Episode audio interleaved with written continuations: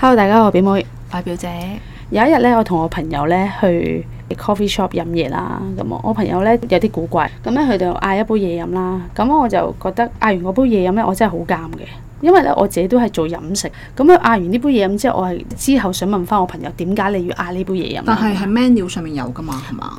佢哋成日好似周圍都係貢茶啊嗰嗰啲啲要走堂 啊誒嗰啲，要哎好多我知你想講咩要求啦啊，我知你想講咩啦， 即係例如可能係我要一杯 Americano 走堂嘅， 係咪啊？唔係即係類似嗰 啲呃 Americano 本身係冇糖噶嘛，係啦，但係佢要走堂咯，係啦，會唔會係係咁類啊？似係呢啲咯，咁好古怪啊咯。佢點樣叫咧？佢勁搞笑咯！之後我問翻佢咧，哦，原來佢想減肥咁樣係咁咪嗌啲唔好咁肥，譬如飲翻 Americano 嗰啲咪 OK 咯，係咯係咯冇奶又冇糖係咪？跟住佢就同人哋嗌一杯。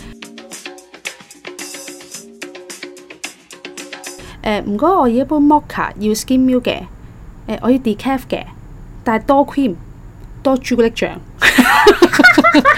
兼 milk 就已經減咗係肥啦減咗肥啦，但佢又要多 cream 喎哦佢知唔知道 cream 同佢知唔知糖係最肥嘅？我唔知佢係， 但係你飲 mocha 都已經唔係飲緊 coffee 啦，係咪？其實係佢主動同我講，哦我、我今日想飲杯 coffee，不嬲佢都係即係打卡嗰啲人嚟嘅。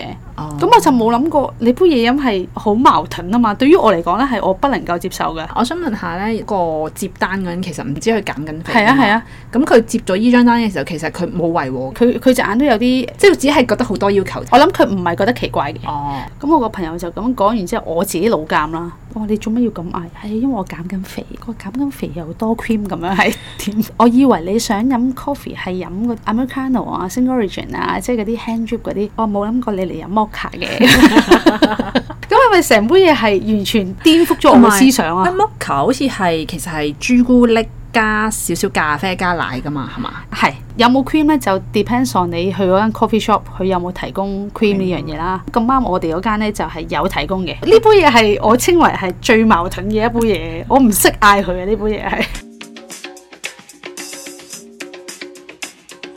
可能咧，大家對於飲咖啡咧，即係香港最普遍嘅就係 Starbucks 啦，同 Pacific 最普及。大家諗起咖啡咧，就諗起依兩間嘢㗎啦。係啦咁樣。 或者可能 blue bottle 啊，即係 a r b o o t t l 係唔唔係啊係普遍人咯？咁如果其實係普通人行下街想飲嘢，然後咧就會諗起突然間諗 Starbucks Starbucks，係啊係啊同同 Pacific 咖啡唔係重點嚟噶嘛，佢重點係其他嗰啲咩 Frappuccino 啊，係啊係唔知咩啊嗰啲即嗰啲係係好飲嘅先係真重係點嚟噶嘛。對於啊飲杯咖啡啦，其實就係飲 mocha 飲呢啲咯。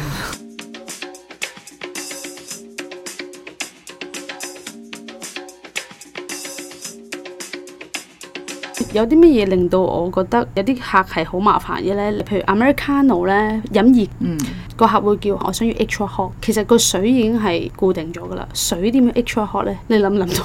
我但仲係再本身煲滾有呢個 options 㗎，定係冇㗎？譬如啲奶，譬如你諗 latte，我想要 extra hot OK 嘅。哦咁但係你 Americano 點樣 extra hot？咁你會點樣對應個客人嘅？如果佢喺度飲，我咪綠熟啲隻杯咯。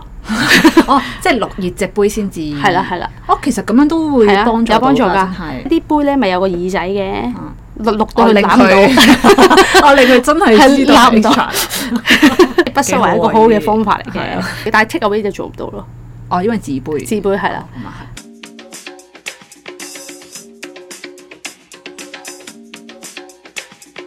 啲朋友咧嗌 cappuccino 小泡， cappuccino 小泡啊，其實如果你 cappuccino 小泡，即係變咗 latte 咯。佢係點樣做出嚟嘅 cappuccino？一個 shot 啦啦，打奶啦，steam 完之後咧，跟住就嗰啲 foam 係多啲嘅，咁如果 latte 就係奶多啲，係因為奶多啲個 foam 就會少啲㗎。係啦係啦。哦，我之前都係睇一個 post 激嬲咖啡師嘅十大個迷思之 一，咁有啲客你講譯佢都唔明嘅。其實譯翻中文意思，cappuccino 就係泡沫咖 啡啦，係啊係。泡沫咖啡小泡咁啊， 係點啊？我唔好明咯。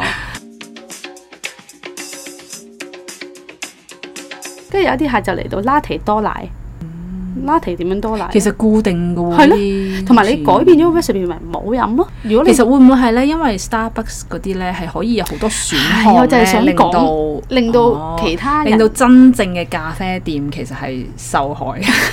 其實咧有好多時候咧，嗰、個社會上面有啲乜嘢多咧，就會教育到咧覺得係啊嗰件事好正常。我以前咧會飲 Starbucks 咧，我好中意飲 green tea latte 嘅。以前細個我唔會知道啊，原來係有得走糖啊或者少糖啊，佢俾我我就咁樣飲啦。係啊係啊，咁我都覺得好好飲嘅。一次呢，我有個同事就話：唔覺得好甜咩？點解你唔叫無糖或者少糖嘅咁樣嗯？跟住我話嚇，原來有得咁樣㗎。跟住我先知道，再飲翻之後呢，我先發現哇！